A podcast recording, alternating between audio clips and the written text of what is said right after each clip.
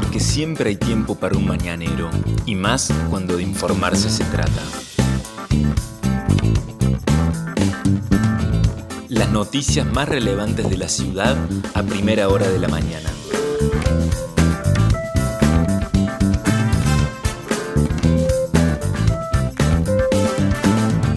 Hola, buenos días Río Cuarto. Soy la periodista Vanessa Lerner y este es El Mañanero, un podcast de otro punto digital en el que de lunes a viernes desde las 8 de la mañana te contamos cuáles son las principales noticias del día para que lo comiences bien informado.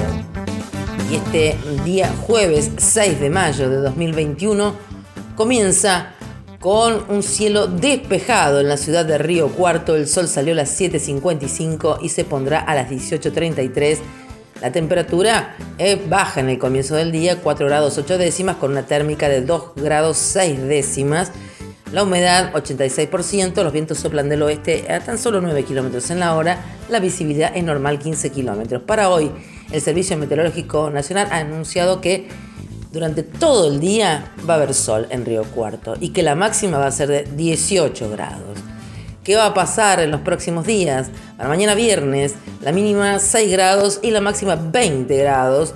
Buen registro, con el cielo algo nublado a parcialmente nublado durante todo el día. El fin de semana, el sábado, la mínima sería de 7 grados y la máxima de 18, con un cielo parcialmente nublado. Y el domingo, aparentemente va a haber también muy buenas condiciones, con una mínima de 6 grados y una temperatura máxima que podría llegar a los 21 grados cielo parcialmente nublado también durante el domingo, es decir que va a haber sol. Buenas perspectivas de tiempo entonces para nuestra ciudad en este otoño que nos ha regalado muy agradables temperaturas a los riocuartenses. Estas son las principales noticias del día.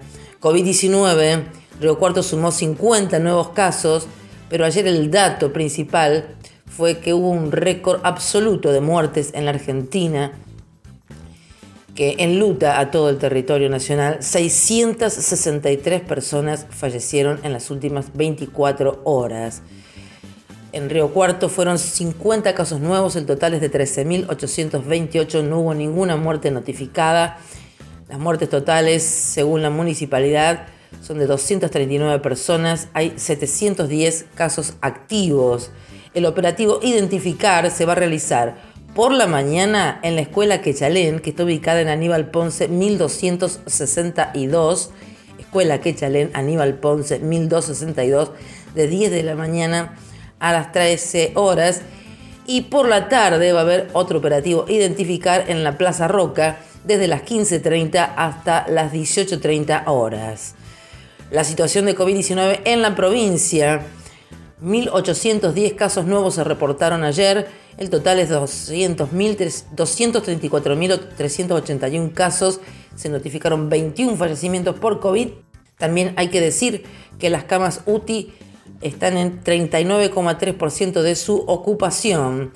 En la República Argentina ayer se reportaron 24.079 casos nuevos.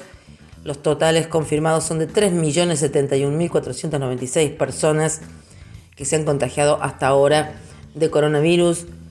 las personas fallecidas, lo decíamos, 663, de los cuales 387 son hombres y 272 son mujeres. El total de personas que han fallecido en la Argentina es de 65.865 personas. La ocupación de las camas UTI sigue siendo alta, son 5.342 en todo el territorio nacional no baja el número de la ocupación de las camas de terapia intensiva destinadas a pacientes críticos, mientras avanza la vacunación y en Río Cuarto se continúa con la vacunación en el Polideportivo Municipal número 2. Se aguarda para mañana la llegada de más dosis de vacuna Sputnik mientras se está aplicando la Sinopharm. En otro órdenes, más información referida a que la legislatura, con el voto de legisladores riocuartenses, aprobó la adhesión de Córdoba a la Ley Nacional de Uso Medicinal del Cannabis.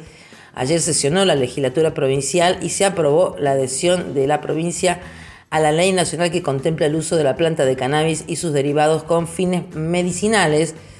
De esta manera le damos un marco legal a los tratamientos medicinales, terapéuticos o paliativos del dolor derivados de la planta del cannabis, destacó el vicegobernador de la provincia, Manuel Calvo, cuando eh, se aprobó la norma por, con los votos que eran necesarios para alcanzarla. Fue mayoritario el apoyo a esta nueva medida entre los legisladores que dieron su opinión y que participaron de esta sanción de esta ley está el reocortense Franco Miranda, quien dijo que iniciamos en Córdoba una nueva etapa sobre el uso medicinal de la planta de cannabis. Queda atrás la clandestinidad obligada que implicaba para un gran número de personas procurarse su medicina. Paralelamente se ha creado un consejo consultivo honorario de la provincia con carácter no vinculante, cuya integración y atribuciones serán establecidas por vía reglamentaria, pero ya adhirió entonces Córdoba a la Ley Nacional de Uso Medicinal del Cannabis. Con la salud no, el cáncer no espera.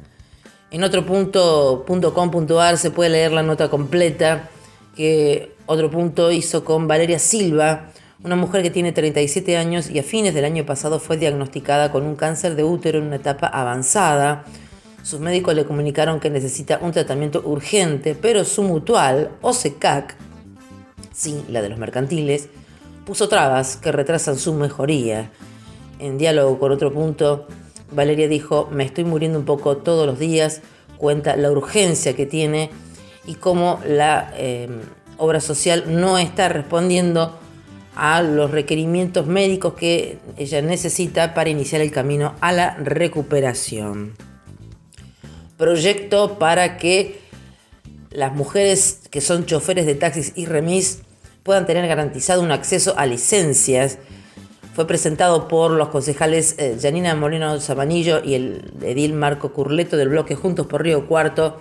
Presentaron un proyecto de modificación de la ordenanza 783-01 con el fin de garantizar el acceso a licencias de taxis y remises para las mujeres choferes de la ciudad. Se trata de un reclamo de hace muchos años que implica pensar esta política pública vinculada a los servicios de transporte con perspectiva de género el proyecto contempla el acceso igualitario para hombres y mujeres, estableciendo un 50% de la disponibilidad de licencias para cada sexo cuando esta disponibilidad sea un número par.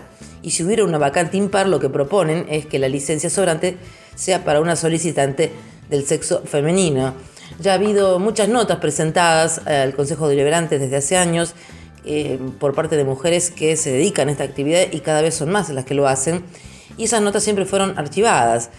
Bueno, lo que se busca ahora con este proyecto es que el Consejo Deliberante le dé tratamiento en comisión y luego pase al recinto para su tratamiento entonces y ver la posibilidad de, de convertirla en una ordenanza.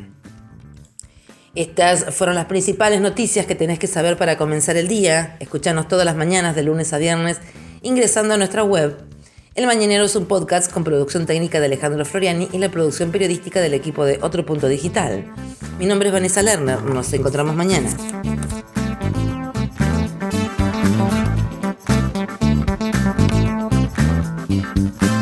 Esto fue El Mañanero, un podcast de Otro Punto con la producción periodística de Vanessa Lerner.